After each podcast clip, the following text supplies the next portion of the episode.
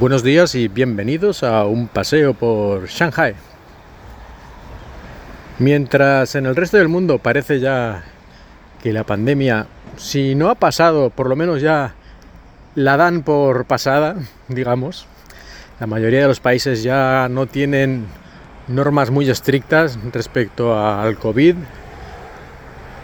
incluso para entrar en el país o ese tipo de cosas que hasta hace poco algunos países todavía tenían cuarentenas bastante importantes, pues regiones como Hong Kong o Japón ya las han eliminado prácticamente del todo.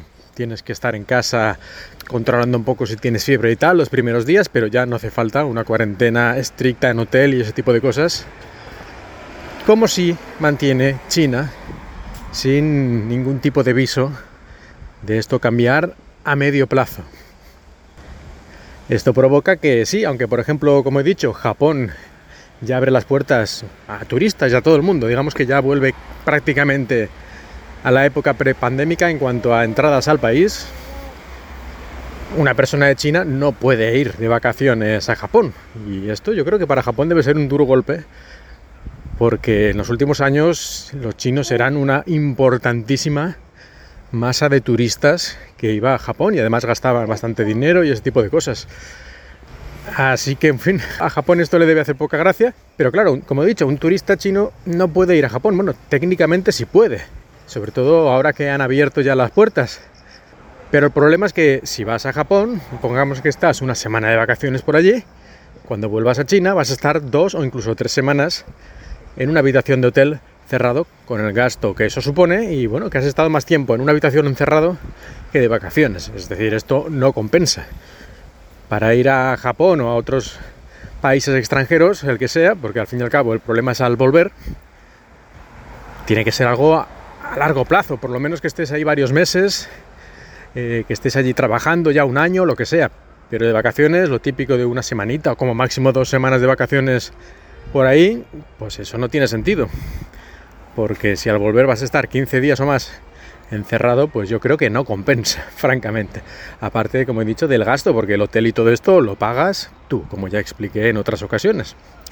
Así que bueno, aunque el mundo parece que se va abriendo, después de la pandemia, aunque siga habiendo contagios y esas cosas, pero bueno, como ya están todos vacunados o lo que sea, hoy han decidido que, mira, ¿qué, le vamos a hacer?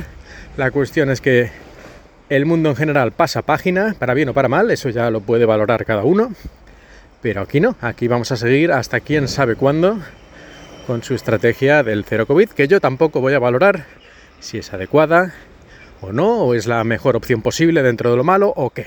Eso ya también que lo valore cada uno, pero tiene estos inconvenientes, que son, estos son hechos. Los inconvenientes que genera son evidentes. Las ventajas, pues también, seguro que tienen. Aunque a veces son muy estrictos aquí con estas cosas, como las cuarentenas al llegar, pero otras son un poco más laxos y encima lo típico de hacer algo, pero luego no implementarlo de verdad. Es decir, pones una norma, una ley o algo que hay que hacer, pero en la práctica no se hace. Y yo esto sí que creo que es lo peor, la peor opción en general. ¿eh? En, cualquier, en cualquier situación, proponer una, una ley o una norma, pero luego no preocuparte de que se cumpla, es perder el tiempo, el dinero, etc. Así que si no lo vas a hacer cumplir, no pongas esa norma. Porque aquí, en la mayoría de los edificios y lugares públicos, centros comerciales, incluso parques al aire libre, para entrar tienes que escanear con el teléfono un código QR que digamos deja constancia de que has estado en ese lugar y qué día y a qué hora y ese tipo de cosas por si luego se detectara que una persona infectada estuvo por ahí pues entonces te llamarían a ti, te dirían que eres un contacto de esto secundario, terciario, no sé qué, y a saber, a lo mejor te harían estar en casa varios días encerrado, o según la situación, pues una cosa u otra, pero vamos, es una manera de controlar los posibles contactos de una persona infectada. Y esto, bueno, ya puestos a hacer todo esto, pues no es mala idea, supongo, tener ahí controlados los lugares públicos de quién entra y quién sale, aunque esto, en fin, tiene otras ramificaciones, pero la cuestión es que en la práctica, excepto en algunos lugares, digamos ya más controlados, como puede ser el metro o ciertos mm, edificios más seguros o la universidad, todo ese tipo de lugares donde sí hay un guardia en la puerta que mira a la gente cuando entra que lo haga y tal. En otros lugares, como tiendas, como parques, pues no, lo normal es que esté puesto ahí el código QR, ponga que debes hacerlo ahí en un cartelito, pero la gente pase olímpicamente, entre caminando hoy por la puerta principal como si nada y ya está. Y es que realmente hacer eso, hacer el escaneo este, no te trae ninguna ventaja potencial. O sea, que desde el punto de vista de la lógica, lo normal es que no lo hagas. O sea, lo haces solo si, si te obligan. Pero si no, lo normal es no hacerlo, porque si lo haces, lo único que te puedes ganar es estar unos días en tu casa encerrado o que te lleven a un centro de cuarentenas o quién sabe qué, porque alguien, unas horas antes o después de que tú estuviste ahí, tenía el COVID.